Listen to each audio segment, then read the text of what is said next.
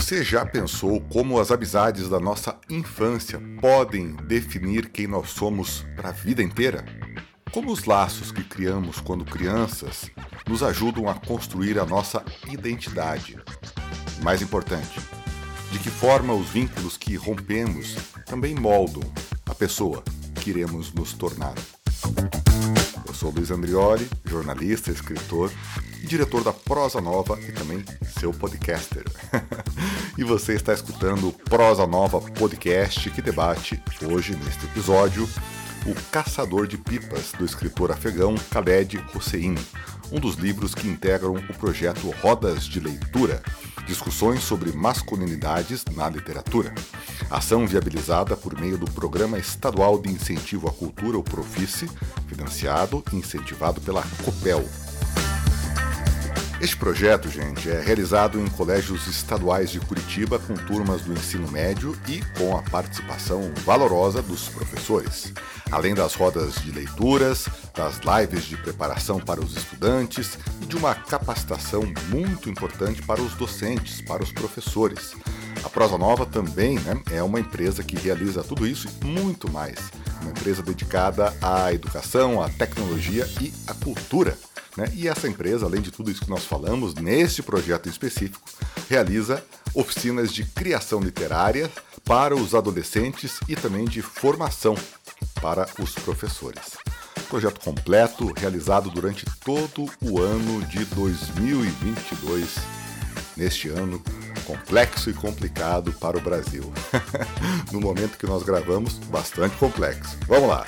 Quer saber mais sobre esse projeto Rodas de Leitura, discussões sobre a masculinidade na literatura? Acesse o site prosanova.com.br barra Rodas de Leitura Masculinidades. Ficou grande, complicado?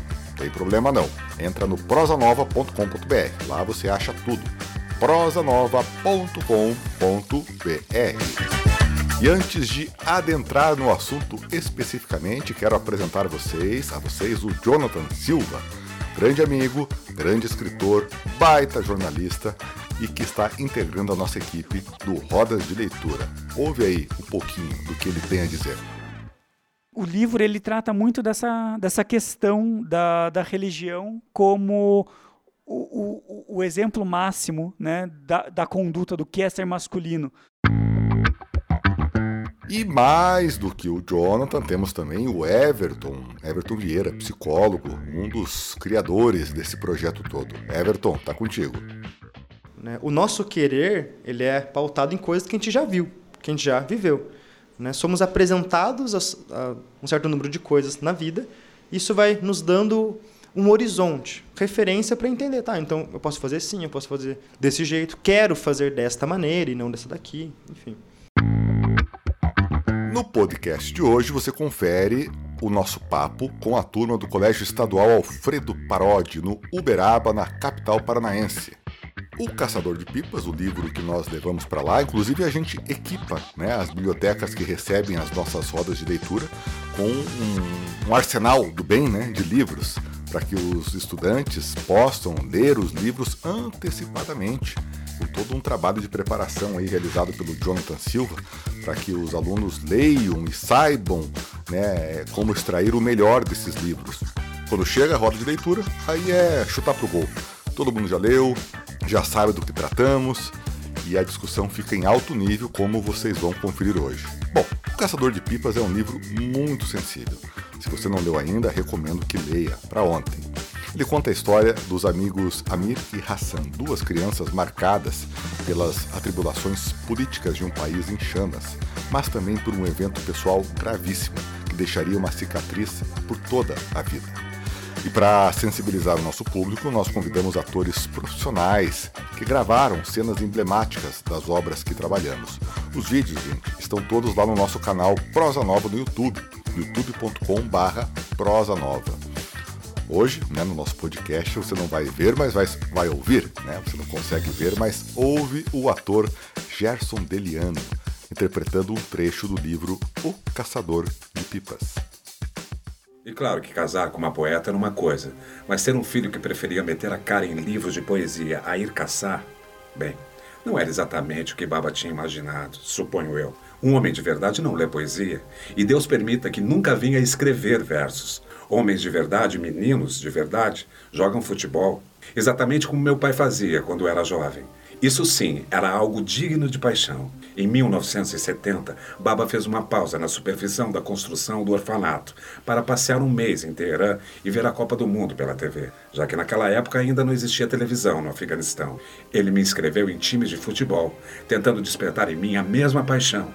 Mas eu era patético um estorvo considerável para o meu próprio time, sempre atrapalhando um passe oportuno ou bloqueando involuntariamente um espaço livre de marcação. Ficava circulando pelo campo, desajeitado com as minhas pernas finas, berrando por passes que não vinham nunca. E quanto mais insistia, sacudindo os braços freneticamente acima da cabeça e gritando: Estou livre! Estou livre! mais os outros me ignoravam. Baba, porém, não desistia. Quando ficou mais do que evidente que eu não tinha herdado nem um pouquinho dos seus talentos atléticos, ele tratou de me transformar em um torcedor apaixonado. Por certo, podia dar conta disso, não? Shhh.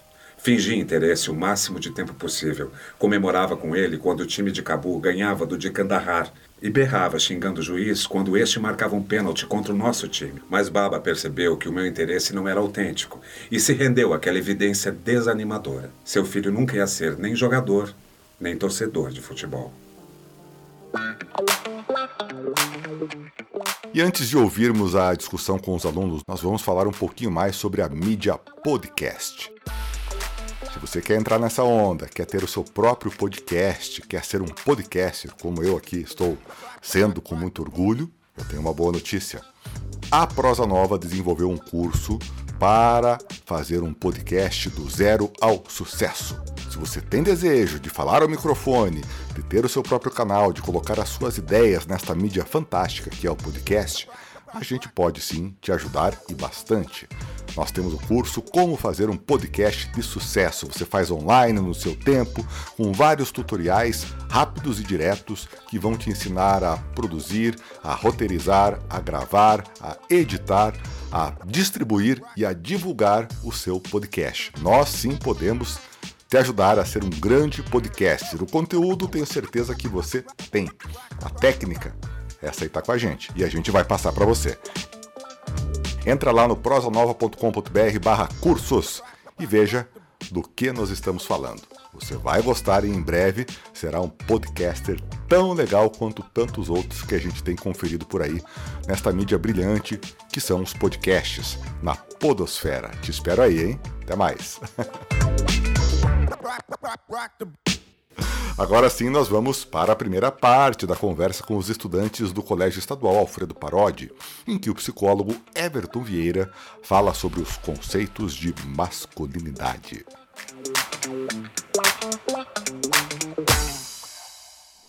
O que, que é pensar em masculinidade?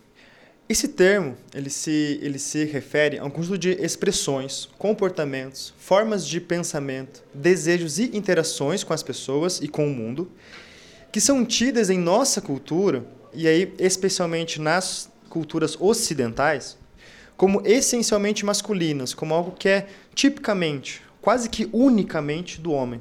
Né? E que, com isso, também negam tudo aquilo que é considerado feminino. Então, existe uma ideia de que para ser homem, para expressar masculinidade, você precisa performar, você precisa expressar várias coisas que estão dentro dessa, dessa é, caixinha né, do que é ser homem. E você não pode, de maneira nenhuma, expressar nada que possa ser considerado feminino. Tudo isso sendo produto de relações abrangentes e complexas, que abarcam as nossas dimensões biológicas, sociais, culturais, econômicas, familiares, psicológicas, raciais, geográficas, dentre outras. Ou seja, é esse conjuntão de coisa que está misturado quando a gente fala sobre gênero, sobre o que é ser homem e também o que é ser mulher. Não é uma coisa simples. Tem um monte de coisa misturada no meio disso. Só que aí, será que faz sentido a gente falar em masculinidade no singular ou em masculinidades no plural? Se a masculinidade é algo fruto de relações tão complexas, o quanto que faz sentido a gente pensar isso como um conceito único, como uma coisa tão definida, tão rígida? ser homem é isso, ponto. Será que é? De que maneira? Que a gente pode ampliar e pensar isso de outras formas. Quando trazemos esse tema à tona, que é uma extensão de se pensar e discutir a questão de gênero, não podemos deixar de pensar sobre os desdobramentos e impactos que todas aquelas variáveis oferecem. Será que, pensando em dimensões biológicas, a forma como um, um homem que nasce com todos os, os membros do seu corpo, sem nenhuma deficiência, nada assim, a forma como ele consegue viver a masculinidade, a forma como ele se expressa no mundo, será que é a mesma forma de um, de um homem que nasce, por exemplo, com cegueira, sem a sua visão? É a mesma forma de viver, de experienciar o mundo e de construir relações? Não. Né? Um homem que nasce em uma, em uma cultura, e, e esse livro ele, ele permite muito a gente olhar para isso, a gente vai falar sobre isso também, né? que nasce em uma cultura árabe, islâmica. A forma dele se entender como homem no mundo, a forma dele se expressar, é a mesma forma de um homem que nasce dentro de uma, de uma, de uma comunidade mormon nos Estados Unidos? Não. São realidades, são vivências completamente distintas, mesmo com ambos sendo homens. Condições econômicas, né? Uma pessoa que nasce no batel, ele vai se constituir enquanto homem da mesma forma que um homem que nasce no SIC? Não. Então todas essas questões, elas estão presentes quando a gente pensa sobre gênero, quando a gente pensa sobre o que é ser mulher neste mundo e o que é ser homem neste mundo também. Em síntese, não há homem, assim como não há ser humano seja igual ao outro. Pensar sobre masculinidade é também pensar né, sobre as semelhanças e questões que nos atravessam igualmente, porque elas existem. Tem questões que são comuns a todos nós, né? ao mesmo tempo que é também pensar sobre as especificidades de cada um. É pensar sobre aquilo que também distingue, que torna minha realidade diferente da do Alex, por exemplo, diferente da de vocês. Como que a gente se encontra nas nossas similaridades, mas também nas nossas diferenças.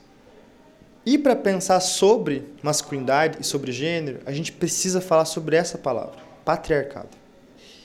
Porque existe ainda hoje, presente nas nossas relações todas, talvez hoje em dia de uma forma mais sutil do que era há 30 anos atrás, há 40, 50 anos atrás, né?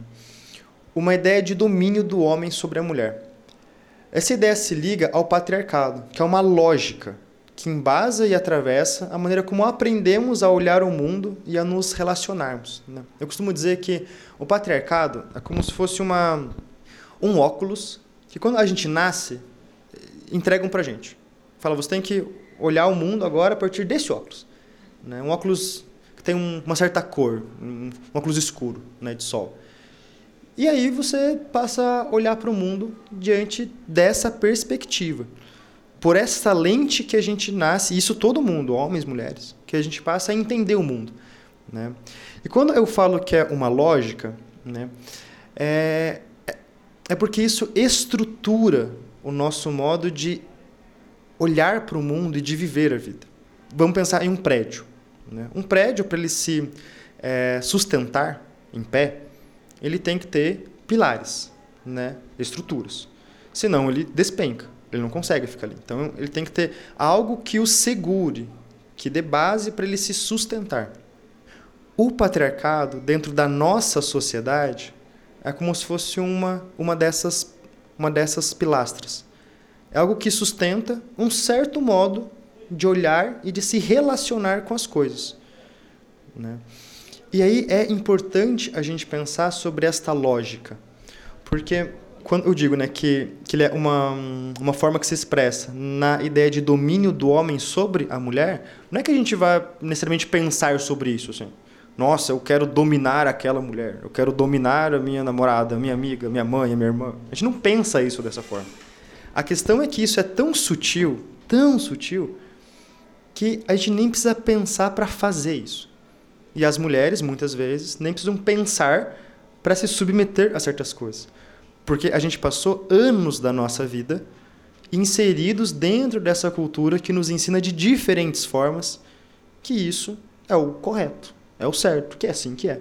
Né? Por exemplo, eu garanto que muitas mulheres não precisam nem pensar, muitas vezes, para sentar cruzando as pernas. Porque isso já está tão automatizado, eu sento e faço isso. Porque eu aprendi, porque eu fui cobrada em algum momento da vida, porque foi ensinada e tudo mais, que é assim que uma mulher senta. Então eu sento, eu nem penso, eu só tipo, pá, é isso. Os homens, muitas coisas também. Né? Como que um homem, quando está em uma festa, o quanto que é permitido, talvez em alguns contextos muito específicos, com, com alguns amigos, mas será que é em qualquer festa que você vai dançar se soltando mais?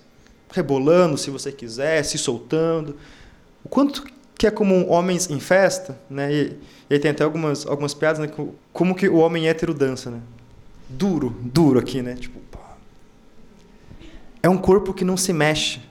É um corpo que não tem conhecimento de si para poder se expressar. Né? Então, todas essas coisas, a gente não pensa necessariamente. A gente só executa, a gente só faz. Porque está internalizado no nosso corpo. Está internalizado na nossa maneira de se colocar. Porque isso vem dessa nossa cultura.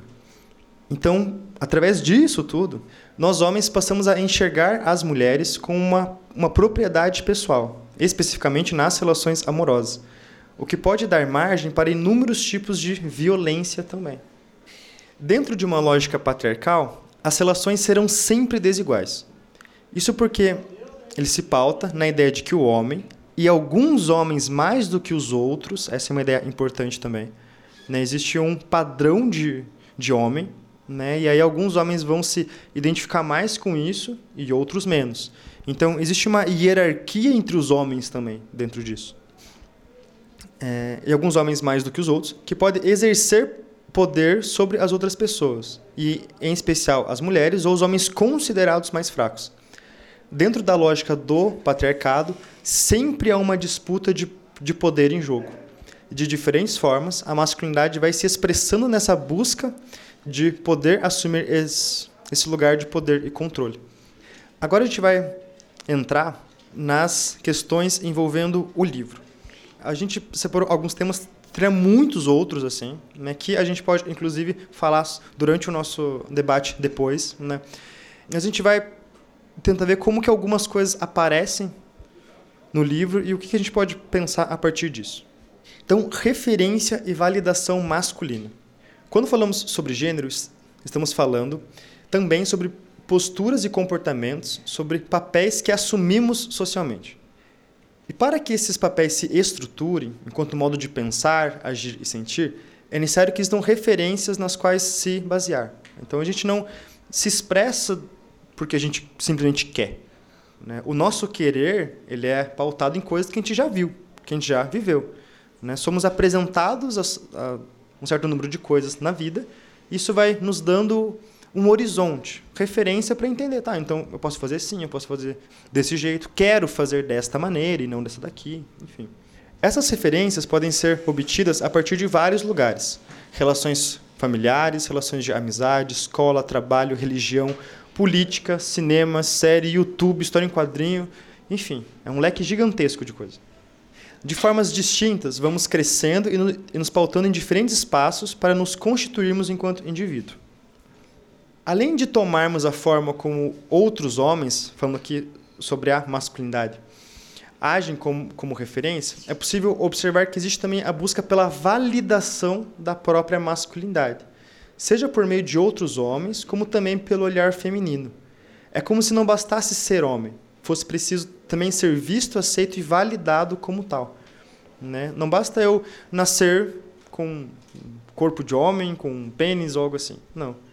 Eu preciso ser validado no meio dos grupos como homem. Eu preciso ser visto, eu preciso ser, ser aceito, considerado dessa forma. No livro, por exemplo, temos muito presente a busca de Amir por ser visto, reconhecido e amado pelo pai. Né? O Amir é o nosso, é o nosso protagonista, né? e ele tem uma super questão com o pai. Porque quando ele é criança, ele não se sente visto, amado, respeitado né, pelo pai. O pai ele valoriza coisas que o Amir não tem como, como característica pessoal.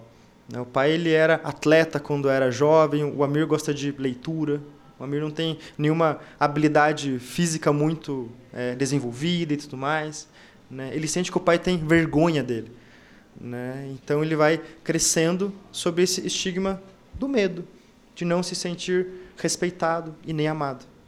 A forma como, como a, a masculinidade dele vai se, vai se desenvolvendo, inclusive vai sendo muito, muito pautado por essa falta de validação. Ele cresce se considerando e sendo considerado por algumas pessoas como um covarde. Né? Isso pauta muita coisa da vida dele. É, uma coisa bem interessante sobre a, personalidade né, do, do Ami é que logo nos primeiros capítulos do livro ele fala que ele herda da sua mãe todas essas características. Que a mãe dele gostava de literatura, gostava de leitura, gostava de todas essas coisas. E aí você passa a ler o livro e percebe que o pai dele é, foi um homem apaixonado por aquela mulher. Mas pelo fato de a sua pelo fato da mãe do personagem ter falecido e, e ter ter rompido né, esse, esse, esse elo entre pai e filho, o, o pai esquece que aquele filho herdou tudo porque a sua amada tinha e que ele se cega de certa forma e não valoriza o filho. E esse é um dos grandes questionamentos que eu fiz a partir do momento que eu fui lendo aquela história, a, a narrativa, sabe, no desenrolar da história. E eu fiquei assim muito preocupada. Até que ponto nós realmente observamos tudo que acontece ao nosso redor, né? É muito interessante esse questionamento. E aí, além de tomarmos a forma como outros homens agem como referência, não há como fugirmos, isso é uma coisa importante, tá? Não há como fugirmos das dinâmicas de referência e validação.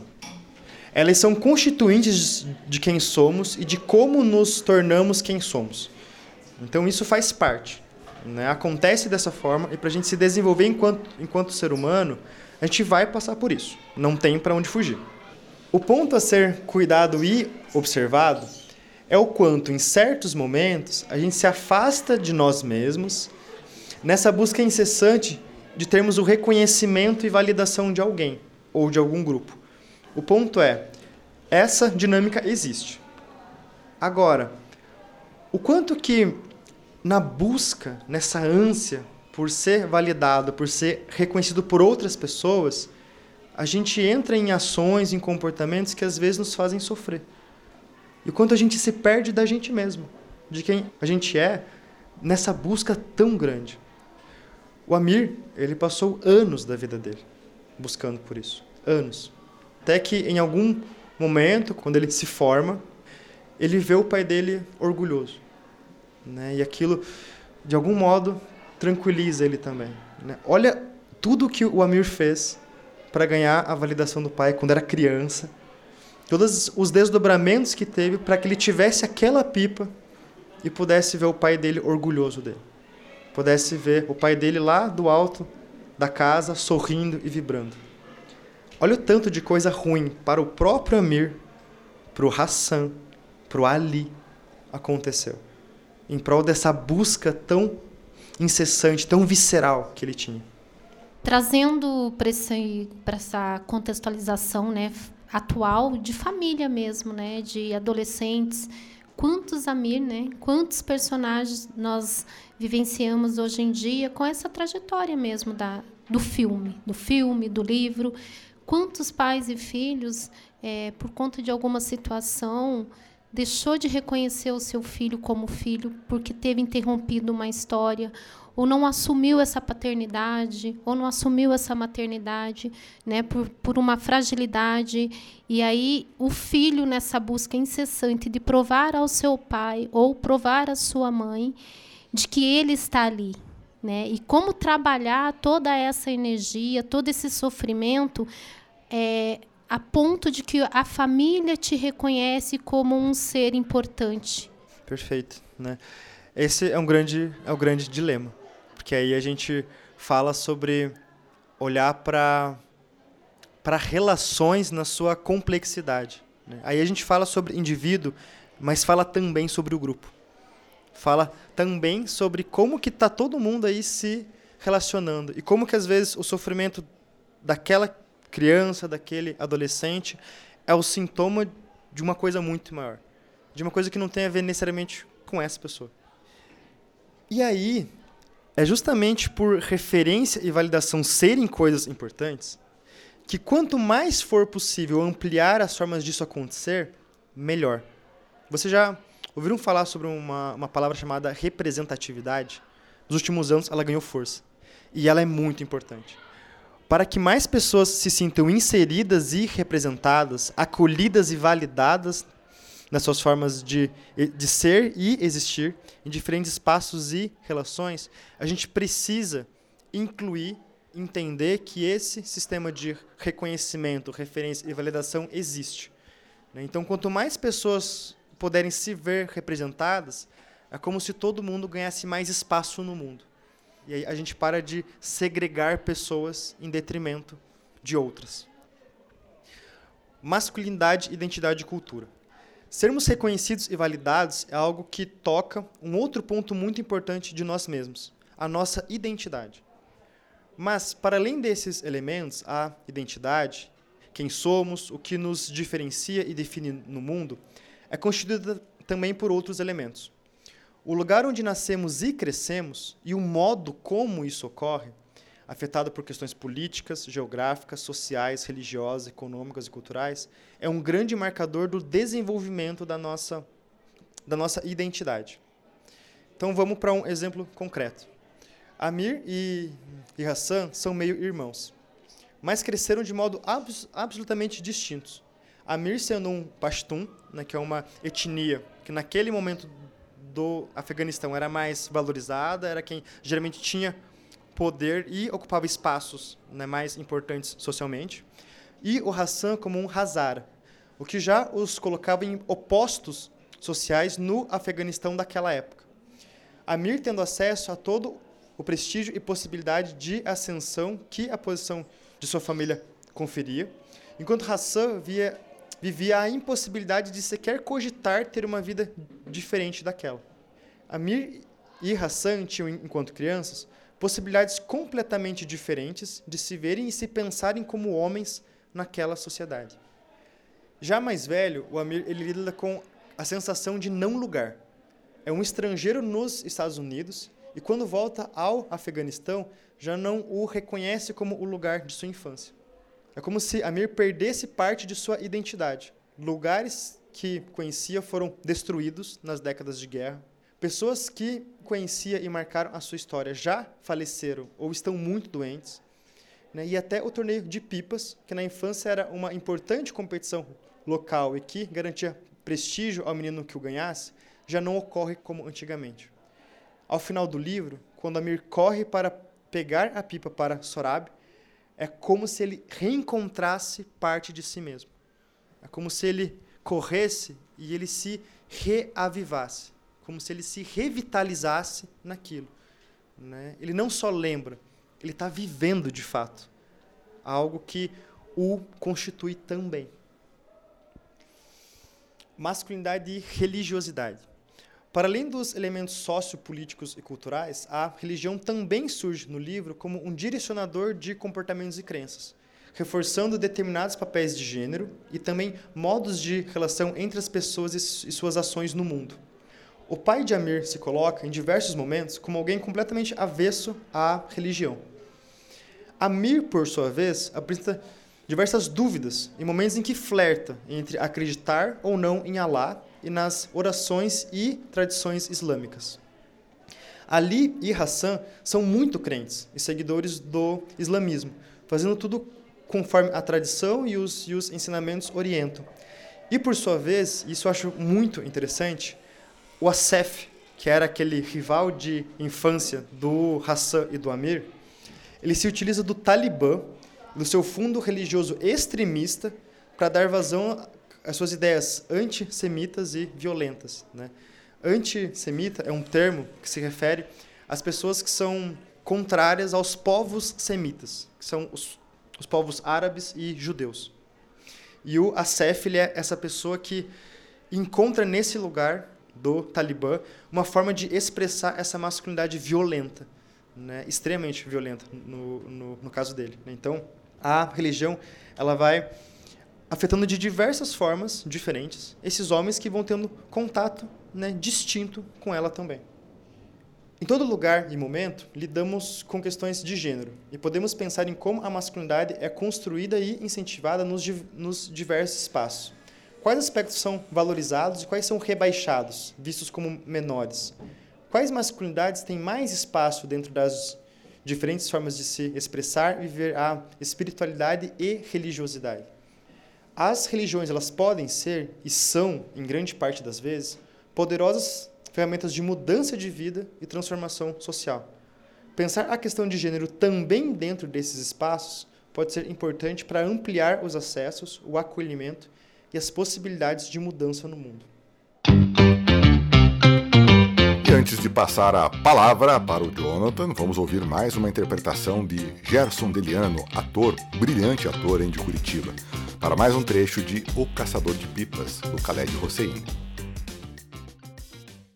Às vezes olho por essa janela e o vejo brincando na rua com os meninos da vizinhança.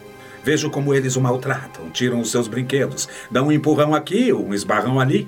E imagine só, ele nunca revida, nunca. Apenas abaixa a cabeça e. Ele não é violento, disse Rain Khan. Não é isso que estou querendo dizer, Rain. E você bem sabe, retrucou Baba. Falta algo a esse menino. É verdade? Propensão para a maldade. Saber se defender não tem nada a ver com maldade. Sabe o que acontece? Sempre que os vizinhos implicam com ele, Hassan intervém e põe todos para correr. Já vi isso com os meus próprios olhos. Quando os dois voltam para casa, eu pergunto: por que Hassan está com esse arranhão no rosto? E Amir responde: ele caiu. Ouça o que estou lhe dizendo, Raim. Falta algo a esse menino. Você só precisa deixar que ele encontre o seu próprio caminho, disse Raim Khan. E onde vai dar esse caminho? perguntou Baba. Um menino que não sabe se defender vai se tornar um homem incapaz de enfrentar o que quer que seja. Let's go! Vamos ouvir a segunda parte da roda de leitura no Colégio Estadual Alfredo Parodi com o jornalista Jonathan Silva. Quem é que leu o livro? Ó, oh, que legal. Muito bom, muito bom. É, vocês gostaram? É? Vocês se sentiram identificados um pouquinho com a Mir, com o Hassan? Vocês perceberam que eles também têm sonhos, dúvidas, desejos como vocês? Medos, inseguranças. Tudo isso faz parte da nossa natureza, né? da nossa constituição. Como o Everton colocou, nós somos a mistura de todos esses sentimentos e de todas essas apreensões. É, vocês estão num momento muito importante da vida de vocês, né? Um momento em que vocês decidem uma profissão, um momento em que vocês fazem a transição da adolescência para a vida adulta, ou seja, é, é um momento de muita responsabilidade e também de insegurança, mas também de muita vontade, né? Todo mundo aqui quer ser adulto logo? Não, muito bem, ótimo, porque depois não tem mais volta. Mas essa fase de vocês é muito importante e é muito bonita. E ser adulto também é muito bom. Traz sempre coisas muito, muito interessantes. Agora a gente vai ver como tudo que o Everton abordou na fala dele está presente no livro.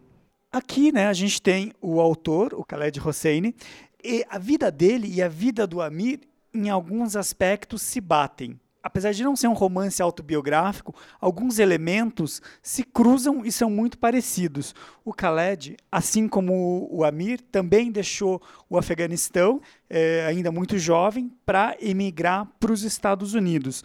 Logo depois teve o golpe de Estado, o Talibã assumiu o governo e eles vivem desde então um regime totalitário, um regime absolutista. O que, o que é muito perigoso, né? Se a gente lembra, não sei se vocês lembram, mas a Malala, que é paquistanesa, ela foi vítima de um atentado perpetrado pelo Talibã. E por quê? Porque ela estava lutando pelo direito que vocês, né, meninas, têm todos os dias de ir à escola. A única coisa que ela queria era estudar e ela foi quase assassinada, né, por é, simplesmente lutar para que ela e outras é, meninas iguais a ela pudessem ter o, a chance de sentar numa carteira de escola. Né? Então é muito importante que a gente valorize esses momentos. Eu não vou me alongar muito nisso que a gente já conversou na live, para a gente poder priorizar o debate que a gente vai ter daqui a pouco. Mas só para fazer um apontamento bem interessante, o Caçador de Pipas ele vendeu quase 20 milhões de livros ao redor do mundo. É coisa pra caramba, né? São 20 milhões de pessoas que, como vocês, é, leram o livro, né? Isso ao redor do mundo em várias línguas. A literatura, ela é uma transformação de vidas, uma transformação de realidades.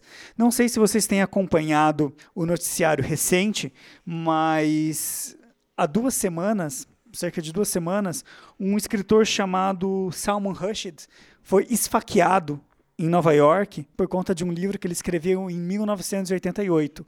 O livro se chama Versos Satânicos e é um livro que, obviamente, não, não tem nada de satânico, de satanismo, não é nada disso, mas ele faz uma paródia do absolutismo muçulmano, né? Do, dessa ver, dessas vertentes fundamentalistas é, do Islã.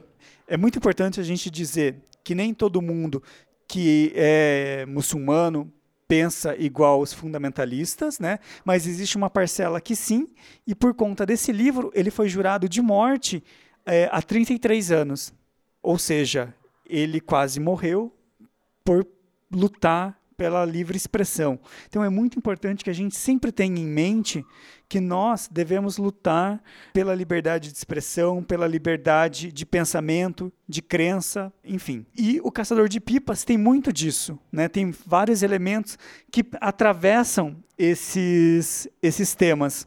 Então vamos olhar um pouquinho para eles agora. Então, referência e validação masculina. Pegando a fala do, do, do, Everton, eu lembrei de um trecho de uma música chamada Pais e Filhos, da Legião Urbana. Vocês conhecem? Ah, muito bem.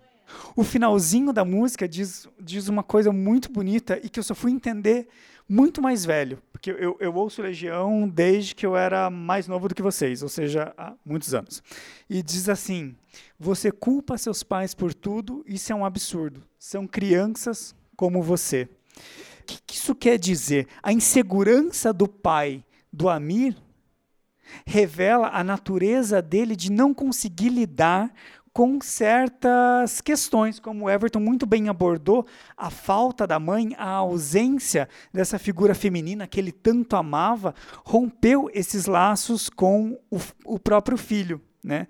E o Amir ele vai encontrar justamente em outras figuras masculinas a cura para a indiferença do pai. Né? Quem que pode abrir o livro na página, eh, na página 27? E pode ler para gente um trecho. Era assim que eu escapava da indiferença do meu pai, nos livros da minha falecida mãe, e também com Hassan, claro.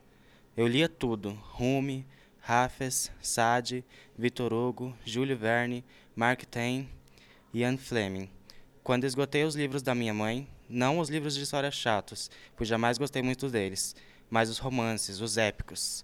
Comecei a gastar minha mesada em livros. Comprava um por semana na livraria perto do cinema Park. E comecei a guardá-los em caixas de papelão, quando não havia mais lugar nas prateleiras da estante. Obrigado. Vocês perceberam como o Amir, justamente por não encontrar na figura do pai uma figura de amigo, ele foi buscar outros elementos masculinos. Ele não lê nenhuma autora, ele escolheu ler outros homens. É, Júlio Verne, Ian Fleming. Ian Fleming é o autor que criou os livros que deram origem ao 007, tá? É, são livros de aventura. Vitor Hugo, apesar de não ser aventura, ser um clássico, mas são livros que têm muita ação. São livros que têm muita aventura. São livros que fazem, que, que tiravam o Amir dessa realidade dele, Uh, essa realidade, digamos, do menino que soltava pipa, que buscava impressionar ao pai. Né? Aqui a gente tem outra citação em que essa ideia de masculinidade, identidade e cultura está muito presente. Quando ele adota, né, ele fala aqui, se não por essa razão, só por isso, eu adotei a América. Ele era uma pessoa que não encontrava um seu lugar no mundo. Todo mundo aqui pode dizer sou brasileiro, sou curitibano, né? Consegue se reconhecer em algum lugar. O Amir não, ele era estrangeiro na terra dele, né, no Afeganistão, e ele era estrangeiro na no país em que ele adotou, os Estados Unidos. Ele era um habitante do não lugar. Não lugar são espaços que na verdade não existem, em que a gente não consegue criar conexão. Sabe quando a gente vai numa festa, vai num lugar e a gente meio que é um peixe fora d'água? Fica meio estranho, o Amir vivia isso o tempo inteiro, 24 horas por dia, independentemente de onde ele estivesse. Tanto é que quando ele vai, né, quando ele volta para o Afeganistão para visitar, ele é tratado como um estrangeiro. E ele volta para rever eh, o Hassan, né, o amigo dele, que teoricamente por uma falha dele acabou sendo violentado. Obviamente, a gente está falando de né, crianças, então é uma culpa que ele carrega por algo que ele também não tinha controle, e isso é muito comum. Né? Todos nós nos sentimos culpados em alguma medida por não ter feito algo ou ter feito, mas são situações que muitas vezes estão fora do nosso controle. A gente não consegue interpretar os fatos. Isso faz parte da nossa, da nossa vida. Então, aqui é aquele trecho que eu falei para vocês, né? Ele chega para conversar com uma pessoa no, no Afeganistão. O, o, Amir fala, estranho. É, e ele fala o quê? Estou me sentindo como um turista em meu próprio país. Ou seja, ele nunca se sentia em casa. Imagina vocês chegarem na casa de vocês e vocês não se sentirem acolhidos. Essa era a sensação perpétua do Amir. Aqui, essa a questão justamente da masculinidade e da religiosidade. O, os regimes totalitários, por excelência, né, eles são regimes regidos pela violência. Quando a gente não consegue expressar os nossos sentimentos, as nossas sensações, as nossas angústias e a nossa felicidade, a gente expressa muitas vezes por meio da violência. Quem aqui às vezes ficou muito bravo e não conseguiu é, resolver a questão conversando e, puxa, foi agressivo? Acontece, né? Todos nós, todos nós. Aqui a gente tem um exemplo extremo. Quem que pode abrir, abrir o livro para a gente na página 260? Justiça em Público é o maior espetáculo que existe, meu irmão. Drama, suspense e, o melhor de tudo, é a educação em massa. Estalou os dedos. O guarda mais jovem acendeu o cigarro para ele, o Talibã riu. Falou em voz baixa consigo mesmo. As, dele, a, as mãos dele tremiam e quase derrubaram o cigarro. Mas se você queria ver um verdadeiro espetáculo, queria estar comigo em Mazar. Foi em agosto de 1998. Como? Nós deixamos todos os cães, sabe? Obrigado. Vocês percebem como a violência é expressada como uma maneira de educar o povo? Educar pelo quê? Quando a gente é violento e a gente tenta né, usa a violência como educação, a gente está educando pelo quê? Pelo medo. A gente está educando pelo medo nunca pelo exemplo. Né? É, o exemplo, na verdade, vem do medo. Todo mundo tem alguém em que você olha para aquela pessoa e fala: Poxa, essa pessoa é um exemplo para mim, não tem? Tem, né? E isso é uma educação pelo exemplo. Esse é um, é um exemplo de educação pelo medo. Quando ele fala, é, nós deixamos todos para os cães, sabe? Ele está dizendo o quê? Todos foram mortos e jogados aos cães. Ou seja, nem mesmo vamos lá, um enterro digno ou alguma, alguma humanidade existe na, na hora da morte. E o livro ele trata muito dessa, dessa questão da, da religião como o exemplo máximo né, da, da conduta do que é ser masculino. Podem ver, né, os homens são sempre barbados, são sempre frios né, em relação aos filhos, às mulheres. Faz parte da, da, dessa cultura. E as mulheres, em geral, não têm voz. E aqui eu volto para aquele exemplo do escritor esfaqueado em Nova York. Ele é um senhor né, de 75 anos, talvez ele perca é, um olho, e vem muito disso, da masculinidade versus religião. O cara que esfaqueou ele tem 24 anos, ou seja, quando ele nasceu, o livro já tinha sido publicado há quase 10. Né? Tem alguma coisa estranha nessa, nessa equação. E olha eu voltando aqui para falar um pouquinho para você da prosa nova, que é uma EduCult Tech. Só tem uma no mundo, a gente, tá? Procura aí para você ver. EduCult Tech é só prosa nova. A gente faz projetos de educação e cultura com o suporte das tecnologias de informação e da comunicação. Atuamos, buscamos, pretendemos exercitar a criatividade, a inovação e a excelência em gestão. A gente sempre busca alto impacto social, como neste projeto, e um forte retorno de marca. Nós temos quatro verticais de trabalho, hein? Educação, cursos, cultura e editora. Pô, conhece a gente aí, entra no site lá, prosanova.com.br, tá bom? Ou segue a gente no Insta, no Facebook, é arroba prosanovaeducult. E lá no YouTube, youtube.com.br prosanova. Não tem como não nos achar. Estamos em tudo, beleza? Te esperamos. prosanova.com.br Chegamos agora à terceira parte da nossa conversa no Colégio Alfredo Parodi. Antes, porém, de escutar o que os estudantes têm a dizer sobre tudo o que foi debatido, vamos escutar mais um trecho aí deste meu amigo de tantos anos, o ator Gerson Deliano, que apresenta mais um trecho de O Caçador de Pipas. Gerson, tá contigo. Às vezes olho por essa janela e o vejo brincando na rua com os meninos da vizinhança. Vejo como eles o maltratam, tiram os seus brinquedos, dão um empurrão aqui, um esbarrão ali. E imagine só, ele nunca revida, nunca. Apenas abaixa a cabeça e. Ele não é violento, disse Rain Khan. Não é isso que estou querendo dizer, Rain.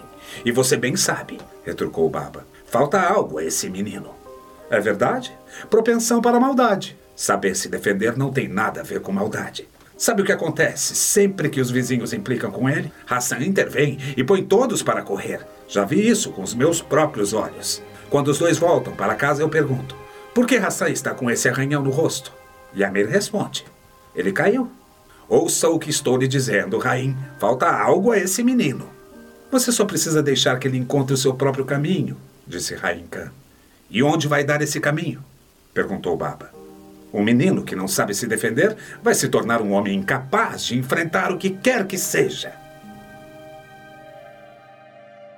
O debate lá no Colégio Estadual Alfredo Parodi, gente, foi muito bom. Como será que os estudantes que, além de ler o livro e assistir o filme, refletiram sobre a história de Amir e Hassan? Ah, uma mensagem importante, tá? Fica até o final do podcast, pois eu tenho certeza que você vai se emocionar com o último depoimento. Foi realmente muito bonito. Vamos ao debate? Queria saber o que, que mais marcou ou chamou a atenção de vocês durante a leitura? O que, que mais foi chamou a atenção? Vocês acharam diferente? Acharam estranho? Quem pode começar? Fala teu nome, por favor. Meu nome é Leonardo.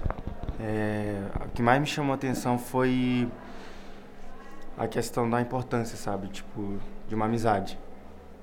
É, onde eles são grandes amigos e um tá muito disposto a fazer o que for preciso, sabe, para ajudar.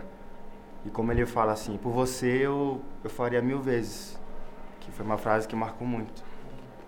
Então assim é gostar tanto do amigo como ao ponto de considerar ele como tipo sua família ou seu irmão mesmo, não meio irmão. Isso me chamou muita atenção. Quem mais? É, meu nome é Emily.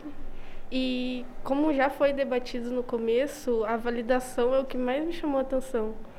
E como o Amir, no livro, reagiu sobre a validação que ele buscava. Da mesma forma que o pai dele buscava validação de outras pessoas, ou até mesmo pela honra dele, que foi o que ele julga no livro. O pai dele, do Amir, buscava validação de outras pessoas fazendo bons atos e o Amir buscava validação do pai dele, a, independente se afetasse outra pessoa, ele buscava aquilo, aquela validação. Foi o que mais me chamou a atenção no livro. Meu nome é Felipe. Acho que teve duas coisas que mais me chamaram a atenção. A primeira é sobre a masculinidade que ele entra em dúvida, meio que quase em crise, porque ele não tem uma referência de homem dentro de casa, que é o pai dele no caso, que não é ele vai se tende a se comportar como o pai dele se comportava. Porque a referência é como ele está no dia a dia ali. Então, se ele não tem essa referência de homem de verdade, ele meio que vai ter uma crise moral e ética sobre o que é ser homem. A outra é o incentivo que ele gostou de receber sobre, na escrita, quando ele começou a escrever seus primeiros contos, eu não lembro o nome do, do amigo do, que trabalhava com o pai dele, ele foi o primeiro a ler, escrever e incentivar ele, escreveu bravo, né? Isso ficou na mente dele uh, pro resto da vida dele. Então, o incentivo que ele não teve do pai, ele meio que viu uma paternidade em outra pessoa. Isso foi muito importante para ele ser, ser incentivado a escrever. É, eu gostei de muitas coisas no livro, mas eu gostei de uma, eu comentei com eles aqui ainda há pouco. A fidelidade de uma relação de amizade. Todas as coisas que os dois faziam, o Amir, ele sempre incentivava o amigo a fazer coisas que ele nem queria fazer, mas que ele fazia porque queria ver o Amir feliz. Aquela questão da árvore que eles jogavam, o espelho, aqueles momentos lá. E muitas das vezes ele fazia aquilo e assumia como se fosse ele que estivesse fazendo por pura fidelidade a uma amizade, a um amigo. Né? E mesmo que o pai dele viesse depois é, questionar, ele assumia aquela responsabilidade. Isso era uma das coisas que a mim pensava muito, refletia muito sobre o poder daquela fidelidade de amizade. Ele realmente não encontrou mais um amigo tão fiel quanto. Né? Isso foi uma, uma, um, uma coisa que me chamou muita atenção. Outra, a clareza dos, das explicações entre pais e filhos. Quando os pais explicaram para os meninos que eles não podiam passar por aquele beco, que aquele beco é onde aconteciam os estupros, né? Eles não falaram, obviamente, o que, que acontecia ali, só disseram que eles não podiam passar. E isso às vezes acontece muito nas relações entre pais e filhos hoje. Eles falam, não façam isso. O filho diz assim, por quê?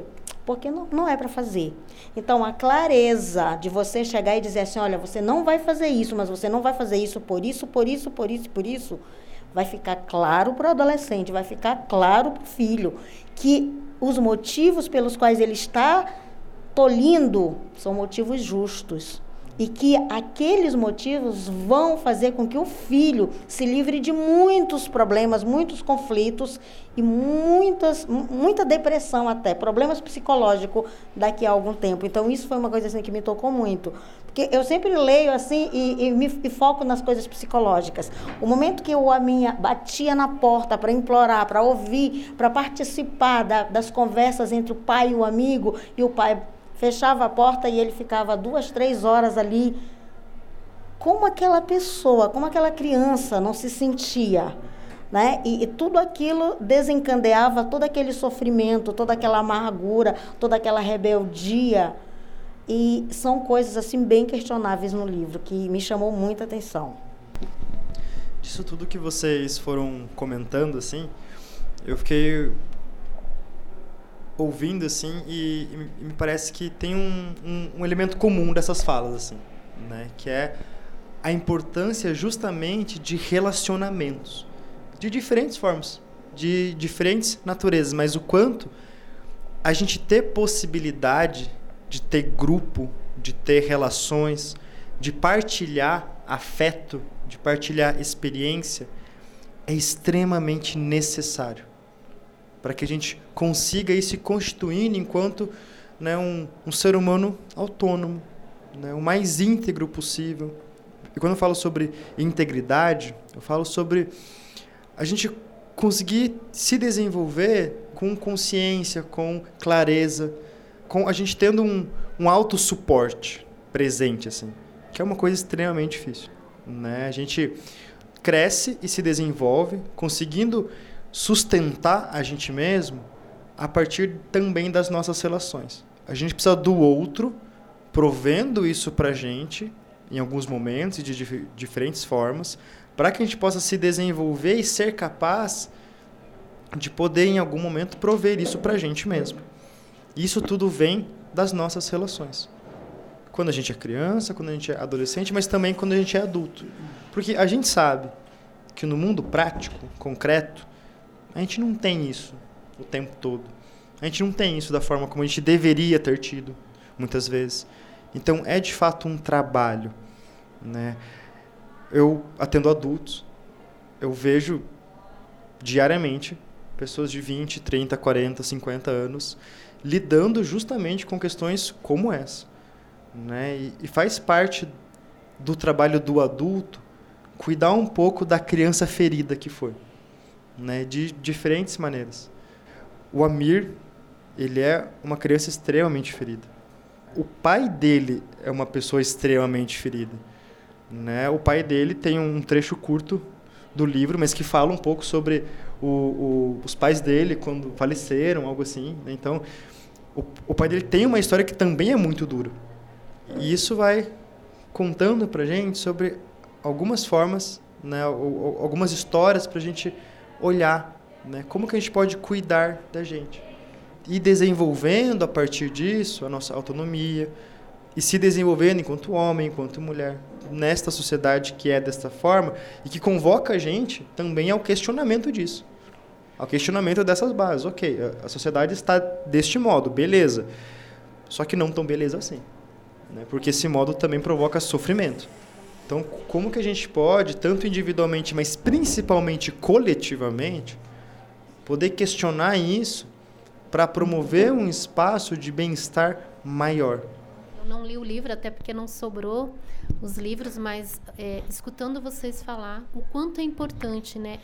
Lidar com esse desequilíbrio para conseguir manter o equilíbrio, as emoções, né? Tudo aquilo que é frágil em você, desde de filho quanto pai, porque você disse uma coisa muito importante é, é preciso cuidar da criança, mas também é preciso cuidar da criança que existe dentro do adulto, porque muitas das situações que persiste é, enquanto adulto é a vivência daquilo que está no, no inconsciente de uma criança, né, que cresceu com algumas lacunas de, de sentimento, de afeto, de diferença ou indiferença e o que vai trazer muita dificuldade para estar nesse convívio social, né? E até para fazer a demonstração dessa parte afetiva, porque eu não posso dar aquilo que eu não recebi, né?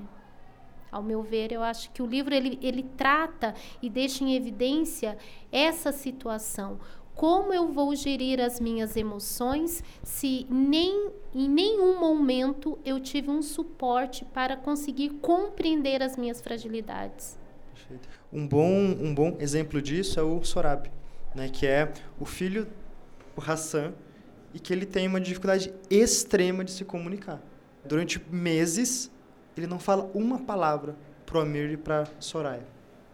Justamente porque ele é uma criança extremamente traumatizada extremamente.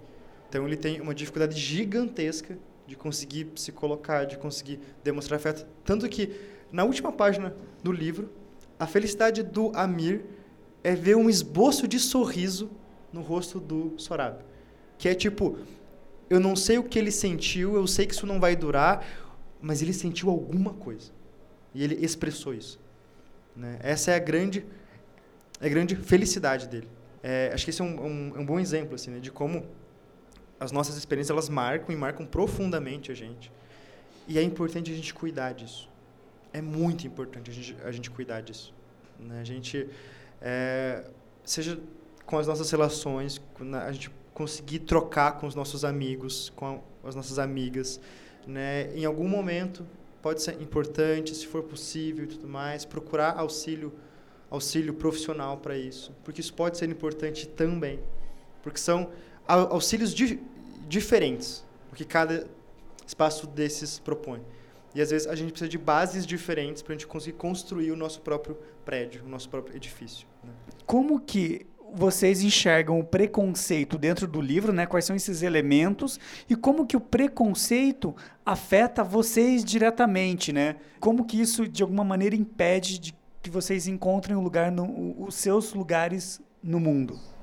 Tá, a partir do livro, ao meu ver, o preconceito ele não posso dizer assim que ele coloca regras na vida pessoal de uma pessoa, mas ela delimita ações, como por exemplo na vida do Hassan.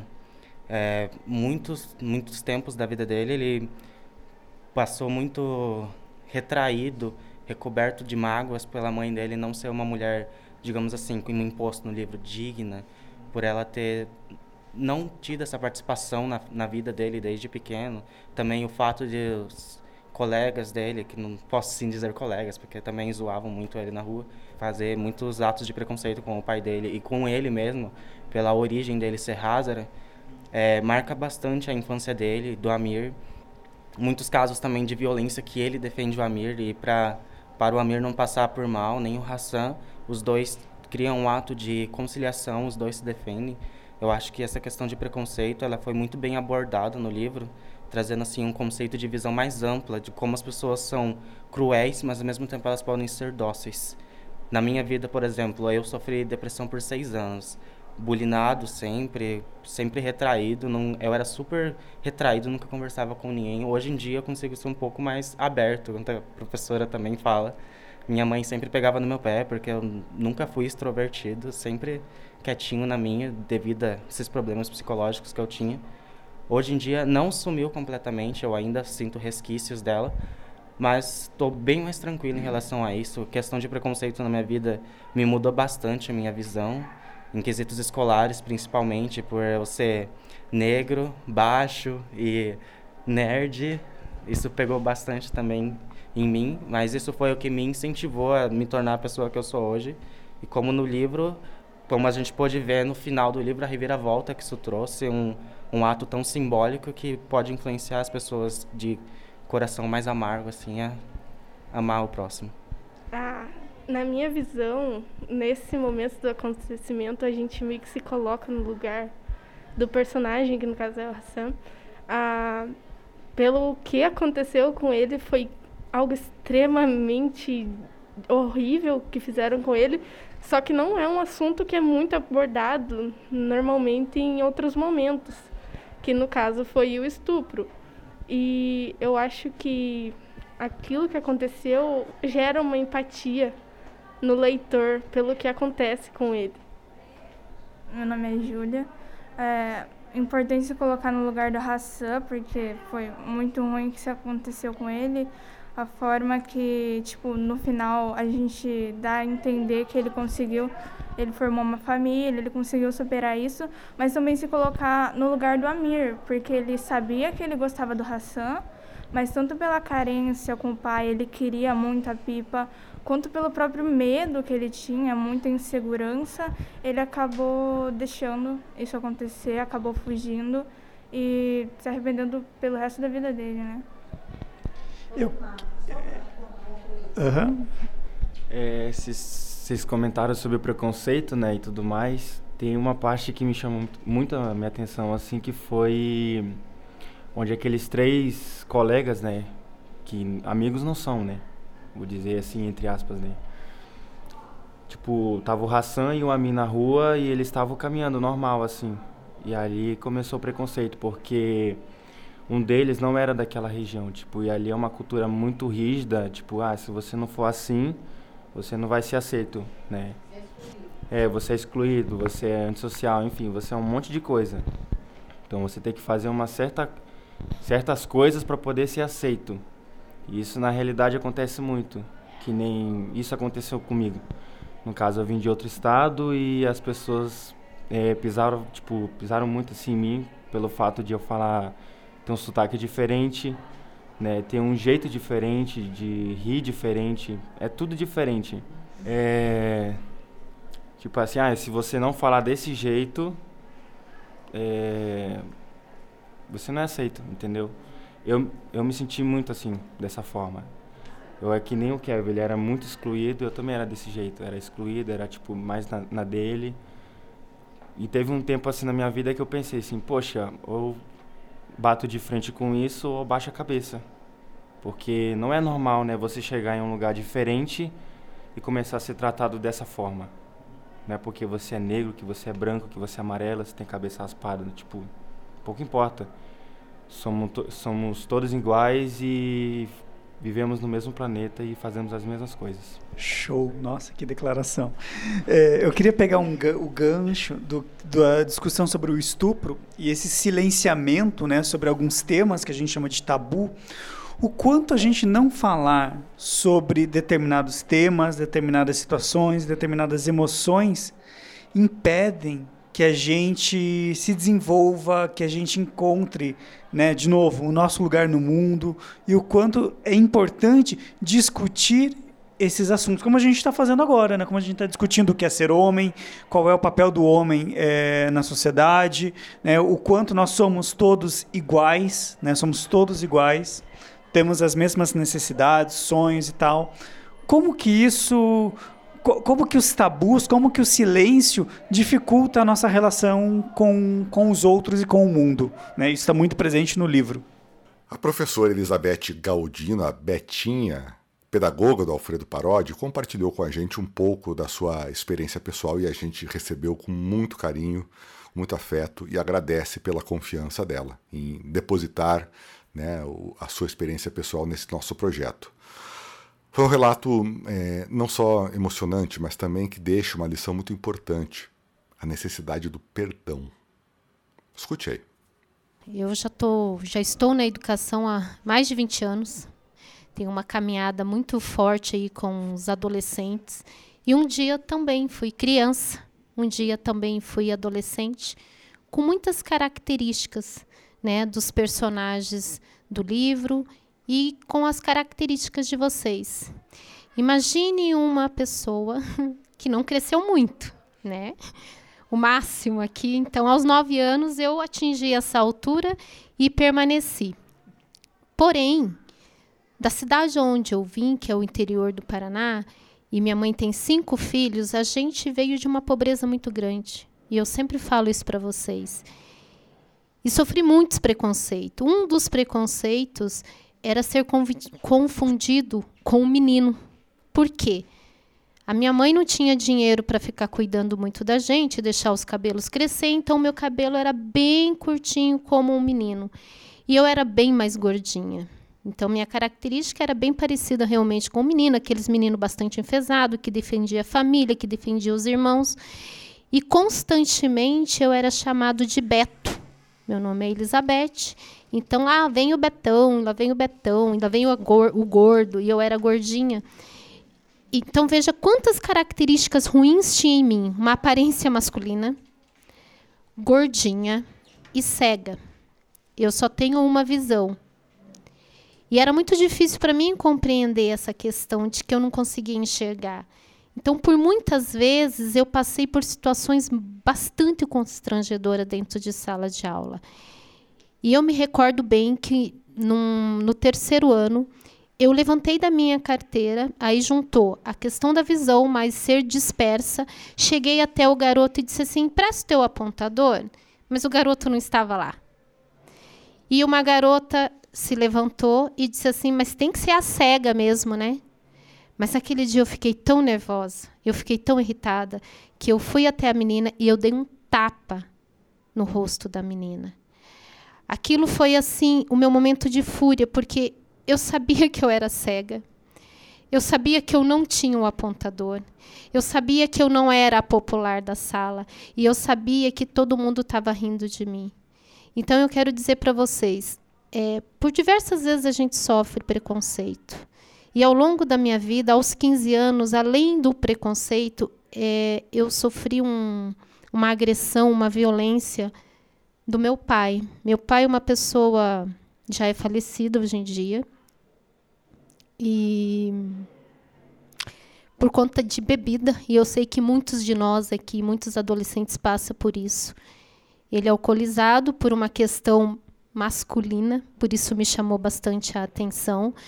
Eu já trabalhava, então era final do ano, eu cheguei por volta de umas três e meia na minha casa meu pai estava em volta da mesa junto com o irmão e a minha mãe, e meu pai disse assim: Elizabeth, me passa esse copo.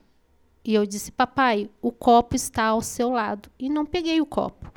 O meu tio, irmão dele, falou assim: E você vai deixar isso barato? Tem que bater, tem que espancar. E foi o que aconteceu. Meu pai me espancou na frente do meu tio.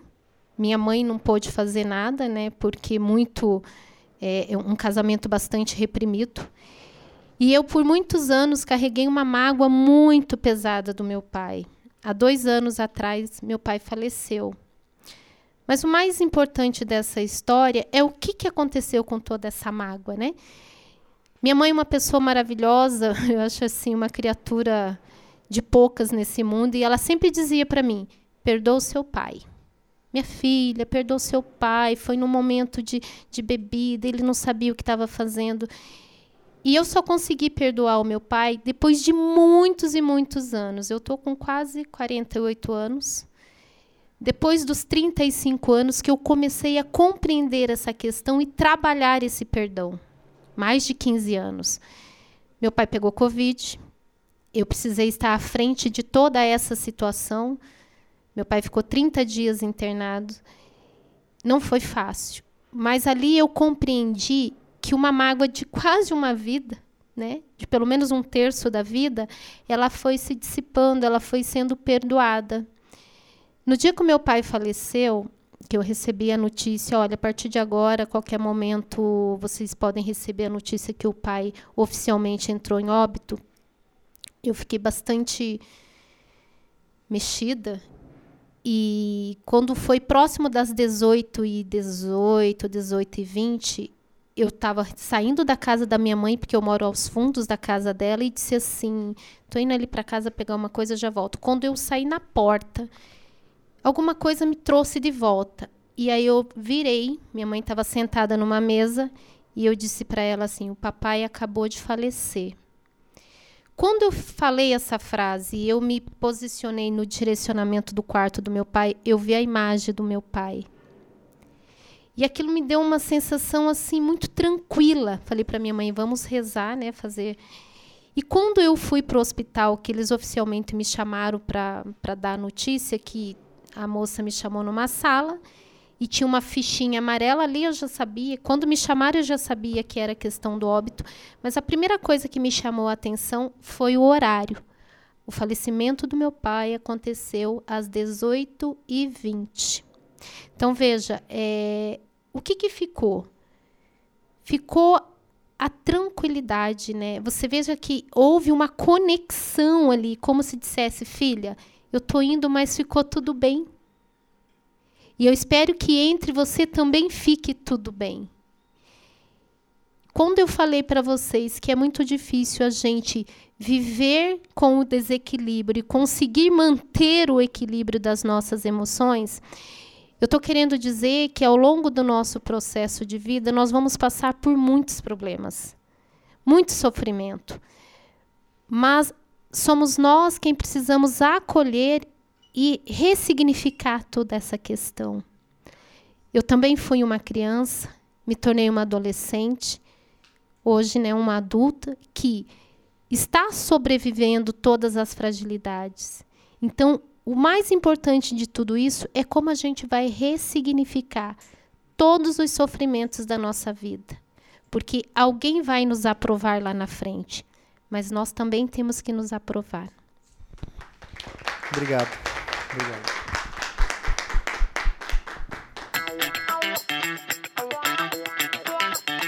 E o nosso episódio sobre o Caçador de Pipas vai chegando ao fim.